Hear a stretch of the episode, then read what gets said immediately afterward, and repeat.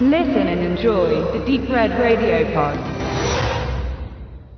Im September 2019 bekamen wir Regisseur Gregor Erler vors Mikrofon, der beim vergangenen Hardline Festival sein packendes Spielfilmdebüt Der letzte Mieter vorstellte. Der Film hat nun auch einen bestätigten deutschen Kinostart und wurde zudem mit dem Prädikat besonders wertvoll der Filmbewertungsstelle Wiesbaden ausgezeichnet. Dass der Weg bis dorthin auch steinig war, das erzählt euch sein Macher im Interview.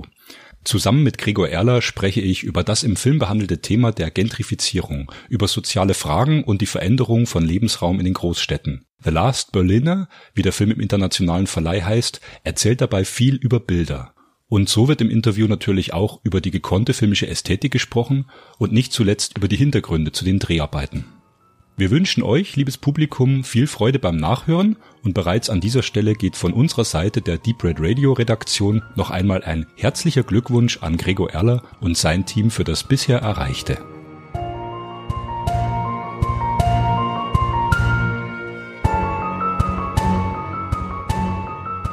Hallo lieber Gregor, und vielen Dank für deinen schönen Film Der letzte Mieter, den wir gestern beim Hardline Filmfestival gesehen haben, dem Originaltitel, also für den internationalen Verleih The Last Berliner. Ähm, ich möchte erst kurz ein paar Fragen zum Film direkt stellen. Ähm, du erzählst von Gentrifizierung. Äh, jemand äh, wird aus der Wohnung herausgeekelt, herausgeschmissen. Der Sohn desjenigen setzt sich dafür ein und es entfacht sich ein äh, Psychokammerspiel auf höchstem Niveau mit wenigen Mitteln gedreht äh, ein SEK-Kommando äh, sprengt dann noch das Gebäude, äh, dringt ein, es kommt Action. Äh, wie bist du zu der Idee gekommen? Du bist Berliner, was spielt dieses Gentrifizierungsthema für dich für eine Rolle? Also äh, für die Zuhörer, der SEK-Kommando stürmt, nicht sprengt. Äh, äh ähm, äh, ja, wie bin ich darauf gekommen? Tatsächlich, äh, ich habe mich mit Matthias Ziesing, äh, dem Hauptdarsteller, den ich schon sehr, sehr lange kenne, und mit dem auch schon mehrere Kurzfilme gedreht hatte, halt hingesetzt gesagt, ja, lass doch mal überlegen, ob uns nicht ein, äh, ein Stoff einfällt, der uns tatsächlich tangiert oder oder interessiert. Und ähm, all, ja, wir sind halt beide geborene Berliner. Und nachdem ich fünf Jahre im, äh, in, in Ludwigsburg studiert hatte, bin ich halt auch wiedergekommen und schon damals ist mir aufgefallen, dass sich schon die Stadt schon wieder mehr verändert hat ähm, was so viel positiv ist. Also es ist immer wichtig, glaube ich, dass, dass der Wandel in der Stadt ein ganz natürlicher ist, ein ganz natürlicher Prozess ist. Aber als wir uns drüber unterhalten haben, was uns denn so interessiert, haben wir gesagt, das ist sicherlich so ja so Kollateralschäden drumherum gibt zu diesem Thema oder diesem Wandel der Stadt. Und das sind halt nun mal einfach Leute, die, ähm, und da ist Berlin nur ein Beispiel für, das können wir genauso auch in München erzählen, einfach Menschen, die seit 40, 50 Jahren in derselben Wohnung wohnen, jetzt vielleicht auch in Rente gehen oder in Rente sind. Die Rente ist schon sehr gering und sich auf einmal die Miete nicht mehr leisten können und äh, ausziehen müssen, also komplett aus ihrer, aus ihrer Sozial, Sozi hm, Sozialisation herausgerissen werden. Ähm, das ist der eine Part. Oder der andere Part ist, ähm, was ist mit, mit der Mutter mit zwei Kindern, die in äh, irgendwo arbeitet, zum Beispiel in Berlin, und ihre Kinder gehen in, auf eine Schule in demselben Kiez und äh, in die Kita in demselben Kiez. Und warum auch immer, zum Beispiel es kommt zu einer Scheidung oder irgendwie so und man kann sich jetzt die Wohnung nicht mehr leisten. Man muss umziehen. Ab dem Punkt, wo man umzieht, in Berlin oder in jeder anderen Stadt, hat man ja nicht mehr einen alten Mietvertrag, sondern einen neuen. Und da kann der Vermieter natürlich dann ordentlich was raufpacken. Und dann, was machst du dann, wenn du auf einmal in dem Kiez, wo aber du musst da leben bleiben, weil du bist einfach gebunden wegen Kita und Schule deiner Kinder, aber du kannst dir einfach nicht mehr leisten, da eine Wohnung zu finden. Was passiert da? Und so sind wir auf, sorry, äh, etwas lange Antwort, aber so sind wir ein bisschen auf dieses Thema gekommen und haben gesagt, ja, lass uns doch darüber was erzählen. Genau, die Lebensumstände werden von außen verändert, die Individuen werden gezwungen, sich irgendwo anzupassen. Ähm, jetzt könnte man auf die Idee kommen, danke, du hast es jetzt schön ausgeführt, äh, dass dein Film da jetzt irgendwie äh, Sozialdrama mit äh, großem moralischen Zeigefinger ist und das ist er bewusst eben nicht. Es ist ein spannender Thriller, es ist ein, ein Genrefilm, deswegen hatten wir gestern auch die schöne Diskussion über Perspektive deutsches Genre. Wir beide zusammen mit Christoph Slatnik, dass wir gesagt haben, kann man eigentlich in einen äh, spannungsgeladenen Film mit der nötigen Portion Action Thriller, äh, auch die nötige Portion Gewalt, so ein Thema mit reinpacken, so so relevante Themen. Und äh, darum geht's uns ja auch. Der Entertainment-Faktor ist gegeben, ein hervorragendes Schauspiel deiner Akteure äh, und äh, dann hattest du gestern erwähnt, die Filmförderung kam jetzt in dem Film nicht zustande. Ihr habt das aus eigenen Mitteln finanziert und äh, nochmal zu der Grundidee, war die dann manchen vielleicht auch zu heikel zu sagen, das hätten wir, du hast noch aus Erfahrungen berichtet, von Anfang bis Ende so durchfinanziert. Also wie, wie ist der Film entstanden, die mhm. Entwicklung, mhm. bloß kurz also, zusammengefasst? Genau, da muss ich insofern, ähm, es ist erstmal so, dass der Matthias und ich den Film eigentlich schon so geplant hatten, dass wir ihn selber stemmen wollten, weil Entscheidungswege natürlich in äh, in Deutschland sowohl im Fördersystem als auch im TV-Redaktionssystem sehr, sehr lang sind, insbesondere wenn man noch keinen 90 Meter vorzuweisen hat. Also da gibt's dann einfach äh, bei Förderung das Problem, dass wenn man selber keinen 90 Meter gedreht hat, es schwierig wird, einen gefördert zu bekommen. Gleichzeitig war es problematisch, eine Produktionsfirma zu finden, die mit so wenig Geld, wie wir vorhatten, diesen Film zu drehen, da gesagt hätte, okay, wir haben schon Langfilme produziert, deswegen könnten wir eine Förderung einreichen. Aber ihr wollt ja nur mit dem und dem Geld versuchen, diesen Film zu drehen. Das ist also uns auch zu heikel äh, hier. Und daher haben wir versucht, ihn erstmal selber zu stemmen und oh Gott, jetzt schweife ich gerade ab. Äh, die Frage war trotzdem, wie war die Finanzierung oder wie wie haben Du hast von einem Glücksfall erzählt, dass am Schluss doch ja, noch eine Förderung ach so, danke. Reinkam. Genau, genau. Und dann war es aber tatsächlich so, ist ja immer so, man, man, wenn man dann dreht und so, der Film wird dann doch ein bisschen größer, als er auf dem Papier stand oder irgendwie so und äh, war dann recht teuer. Und dann hatten wir tatsächlich ähm, obwohl kein TV-Sender an Bord ist bei diesem Film, also auch kein TV-Redakteur oder so mitgearbeitet hat und wir keine Förderung hatten fürs Drehbuch und keine Förderung für den Dreh, ist der sehr, sehr seltene Fall entstanden, dass die MFG, also die äh, Filmförderung von Baden-Württemberg, ähm, uns äh, eine kleine Summe, die aber für uns extrem hilfreich war, im Fördersystem jetzt eher eine kleinere Summe, aber äh, tatsächlich für die Postproduktion zur Verfügung gestellt hat und äh, die meinten, dass das ein extrem seltener Fall ist. Also dass ein Film, der sowieso schon kein Sender an Bord ist, äh, äh, gefördert wird und vor allem ein Film, der davor keine Drehbuchförderung, eine Entwicklungsförderung, keine Drehförderung bekommen hat, im Nachhinein eine Postproduktionsförderung bekommt, ist ein sehr, sehr seltener Umstand, äh, ja, wo wir auch sehr, sehr froh waren, weil es waren dann doch so die letzten zehn Prozent, die uns noch gefehlt haben, um den Film fertigzustellen. Und jetzt seid ihr gerade, also ihr äh, besucht Festivals schon mhm. seit letztem Jahr. Er lief bei, korrigier mich, auf den Hofer Filmtagen. Genau, da hatten wir unsere Premiere. Also da, er ist doch tatsächlich so gefühlte drei Tage vor Hof äh, fertig geworden damals. Also äh, seit seit jetzt ja, wir sind jetzt ja im Oktober langsam oder äh, fast äh, hier. Ähm, also jetzt kann man sagen, so seit einem Jahr äh, äh haben wir die Festivals und wie äh, wichtig ist für dich persönlich mit deiner Erfahrung jetzt diese Festivalauswertung, die gute Resonanz, die ihr bekommt, zu mhm, Recht. Mhm. Ähm, ihr seid auf der Suche jetzt nach Partnern. Äh, du hast gesagt für für Fernsehrechte. Mhm. mhm äh, erzählst du ein bisschen was drüber? Na klar, Welche sehr Connections gerne. du knüpfen konntest schon? Ähm, also erstmal Festival unglaublich wichtig. Erstens um einen Film, wie gesagt, wir dürfen immer nicht vergessen, es ist ein komplett privat finanzierter Film. Das heißt, es gibt ja erstmal keine Auswirkungen. Es gibt keine Kinopremiere, wenn du ihn selber sei, denn du finanzierst die selber. Äh, es, er wird nicht im Fernsehen erstmal, also wenn du dich nicht selber drum kümmerst. So, also deswegen ist so Festival-Auswertung erstmal der erste und ganz wichtige Schritt, auch um für Interesse zu sorgen. Ohne Festival kann ich sagen, hätten wir nicht Ari International, International an Bord, hätten wir keinen deutschen Verleih Dualfilm, der den Film im Januar 2020 in die Kinos in die Deutschen bringen wird. Äh, hier, ohne das Hardline Festival, um mal ein kleines Beispiel, hätte ich gestern nicht die Redakteurin von äh, Tele5 kennenlernen können. Entsprechend äh, äh, hier wichtig sind eben diese Festivals.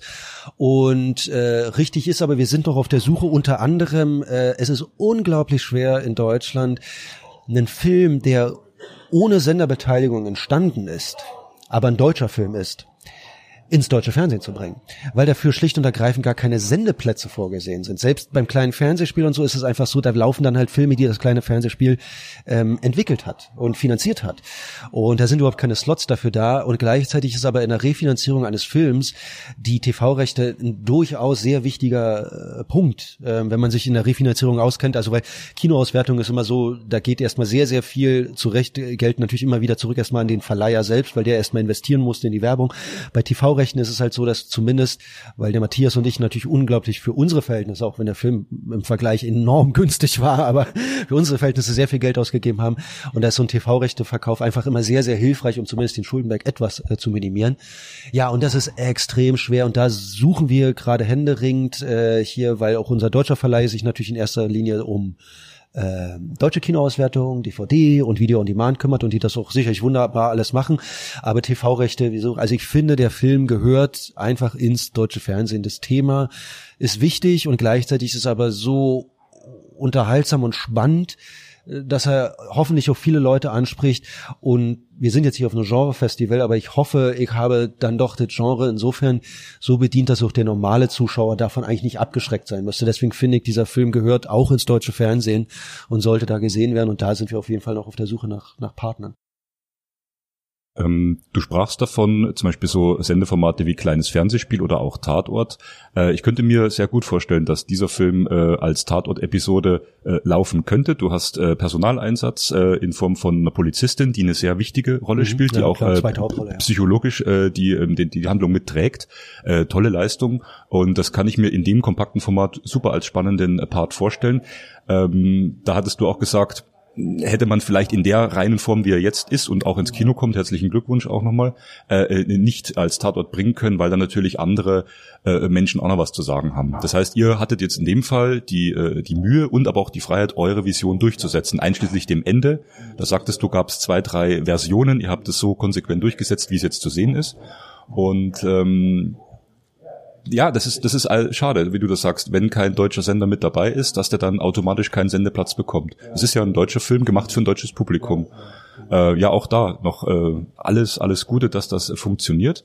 Aber kommen wir nochmal zurück zum, zu den Dreharbeiten, weil darüber haben wir gestern nicht so viel gesprochen. Wie lange habt ihr gedreht? Wie viele Tage? Und du musst jetzt keine Summe nennen. Du sagtest, irgendein Bruchteil von einem Tatort äh, hat es gekostet. ja. Weil ihr habt ja sehr effektiv gedreht. Man Verzeihung, ich muss kurz husten. Liegt nicht, liegt nicht an der äh, Partymacherei, sondern tatsächlich noch erkältet. Ähm, ja, zum Dreh selber, also der war relativ normal. Also wir hatten 28 Drehtage, davon waren aber sechs Tage äh, die kürzesten Tage, also Außendreh und die kürzeste äh, Tage des Jahres, nämlich äh, im tiefsten Dezember, Anfang Januar. Ähm, die waren also äh, essentiell hatten wir da maximal sechs Stunden Licht, die gelten eigentlich eher als halbe Drehtage. Äh, und so kommt man dann ungefähr auf 25. Ich weiß, ein Tatort hat ungefähr 21 Drehtage.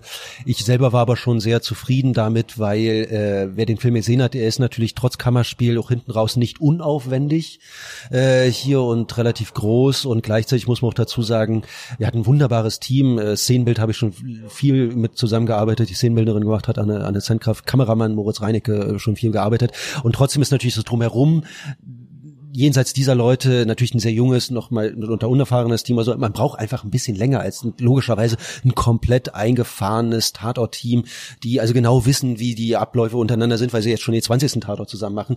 Entsprechend war ich eigentlich sehr zufrieden mit der Anzahl der Drehtage. Äh, ihr achtet natürlich schon drauf, weil ähm, das ist auch sehr, sehr wichtig, äh, dass man in Time und in Budget äh, abliefert. Das ist einfach so.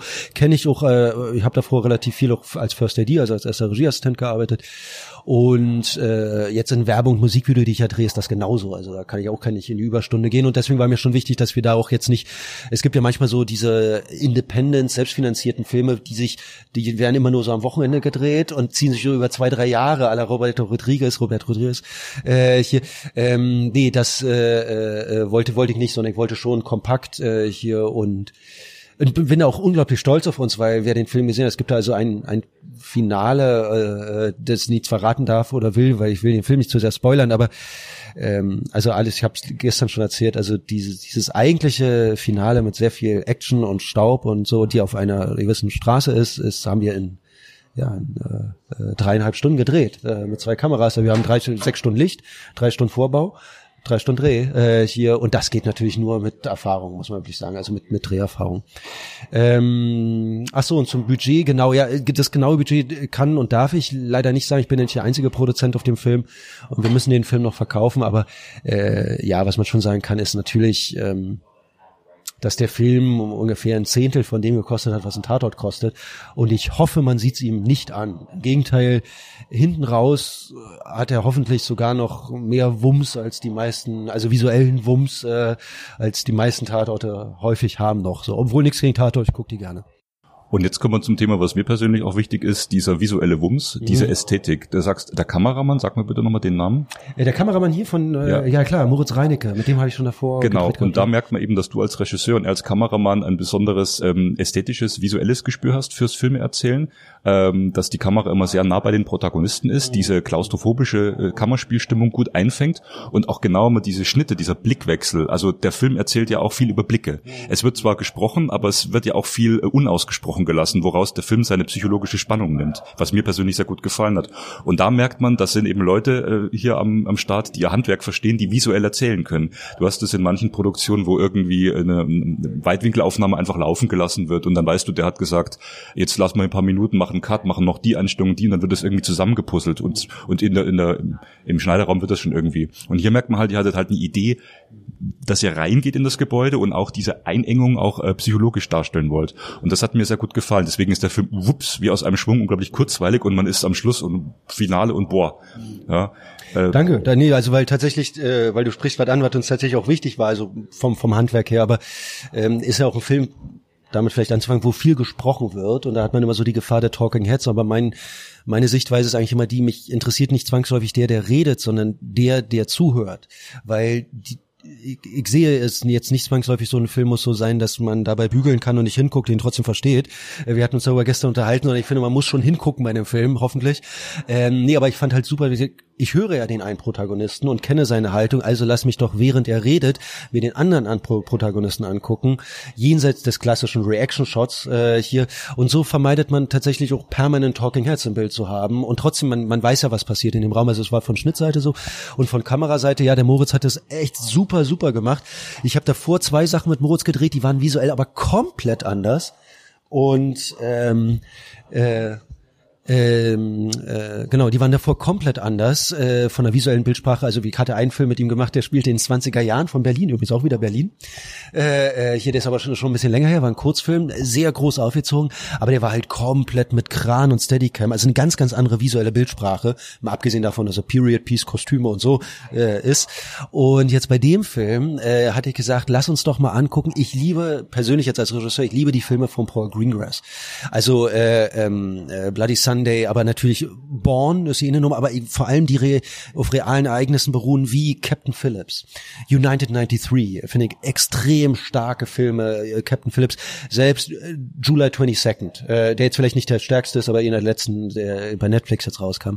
Und ähm, für mich als Regisseur ist einfach, äh, der äh, Paul Greengrass schafft halt immer, sehr ernste Themen zu nehmen, häufig realistische Themen, arbeitet mitunter sogar in Nebenrollen manchmal mit Laien, also wenn es ein, sagen wir, ein Medic, also ein ambulanter oder Sanitäter ist, dann ist er doch ein echter Sanitäter. Äh, hier, und seine Filme haben was Dokumentarisches und gleichzeitig, nicht ohne Grund ist er der Regisseur von Green Zone und Born und so weiter alles, hat er ein unglaubliches Verständnis dafür, wie man Spannung und Entertainment erzeugt. Also ich finde zum Beispiel, dass äh, ja United 93 auf realen Tatsachen basierend, hochdramatisch, hochtraurig, aber gleichzeitig unfassbar spannend und im Handwerk richtig gut. Und das führt mich jetzt, das war die Vorrede mit Paul Greengrass. Und der arbeitet häufig mit dem Kameramann Barry Aykroyd zusammen. Und den habe ich mir mit, also die Filme äh, von Barry Aykroyd, wo er Kamera gemacht hat, eben zum Beispiel Captain Phillips oder United 93, beengte Räume, äh, die habe ich mir mit Moritz extra nochmal angeguckt, äh, hier, weil wir gesagt haben, das ist eigentlich die visuelle Bildsprache, wo wir hinwollen. Der eine oder andere sagt dann, ja, bei mir ist die Kamera ein bisschen zu bewegt, zu wackelig oder irgendwie so.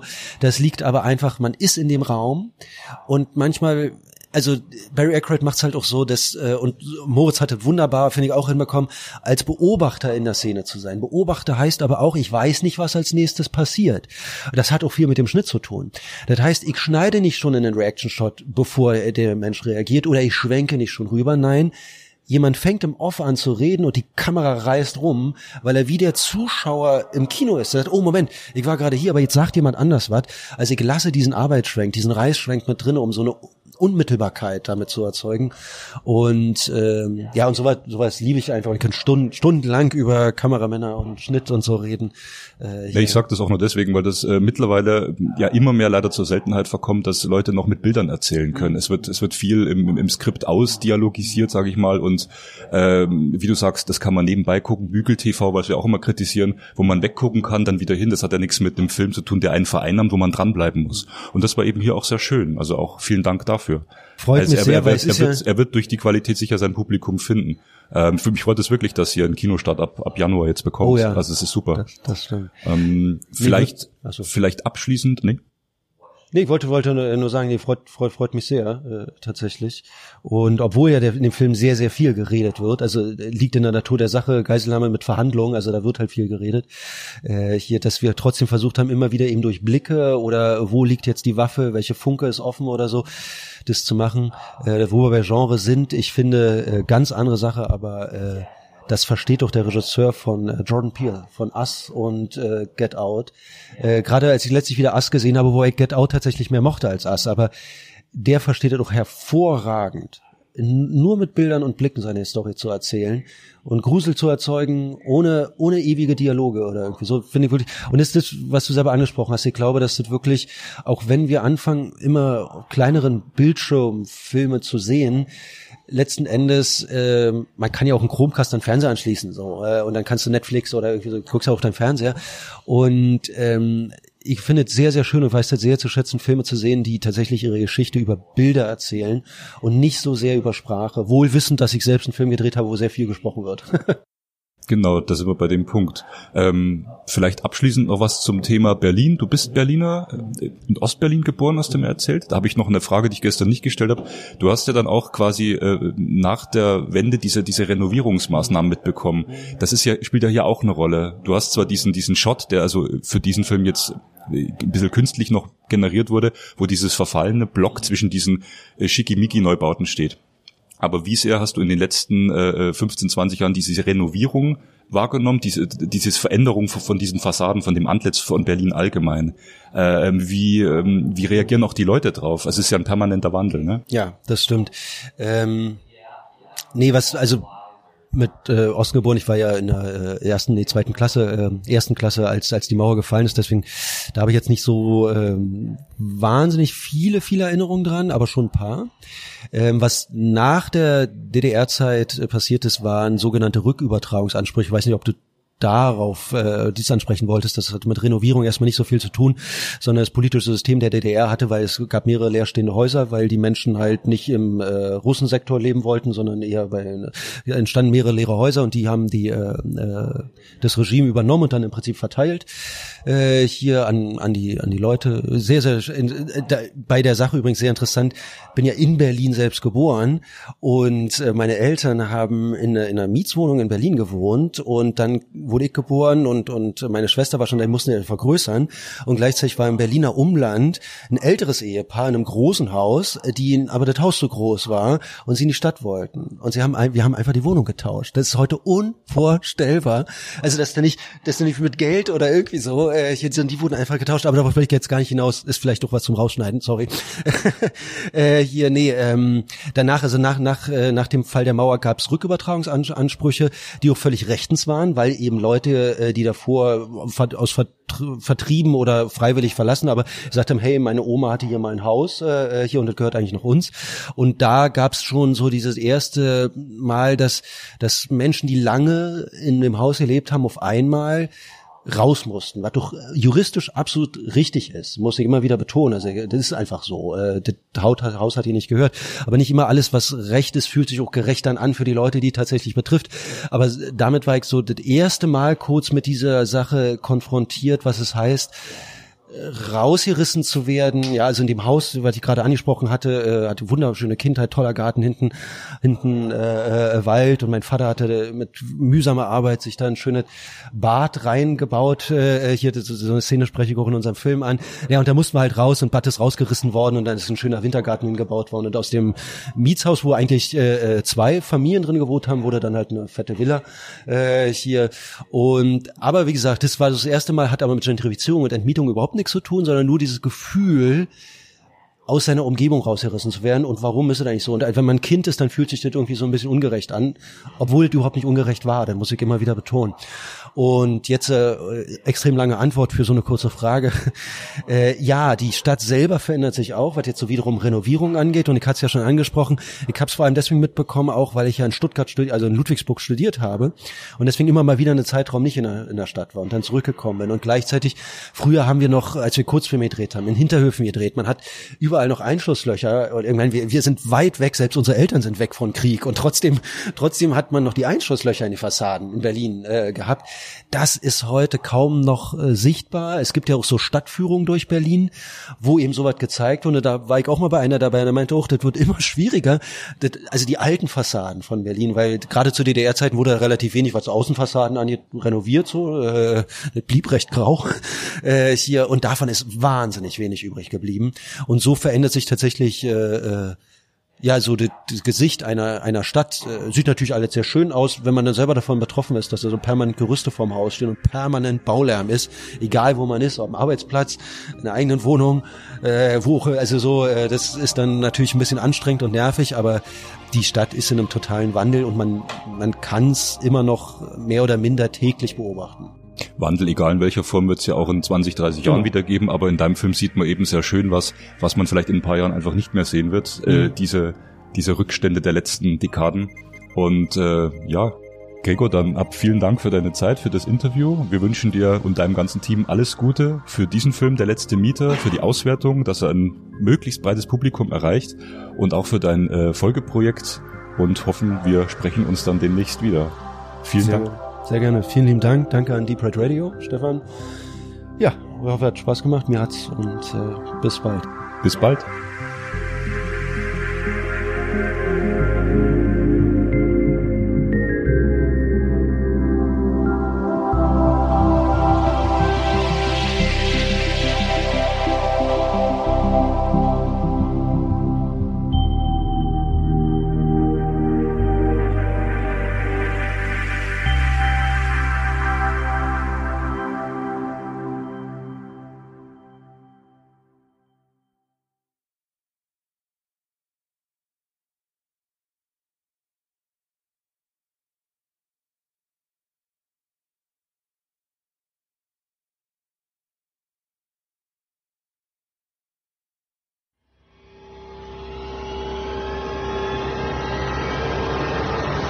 Listen and enjoy the Deep Red Radio Pod.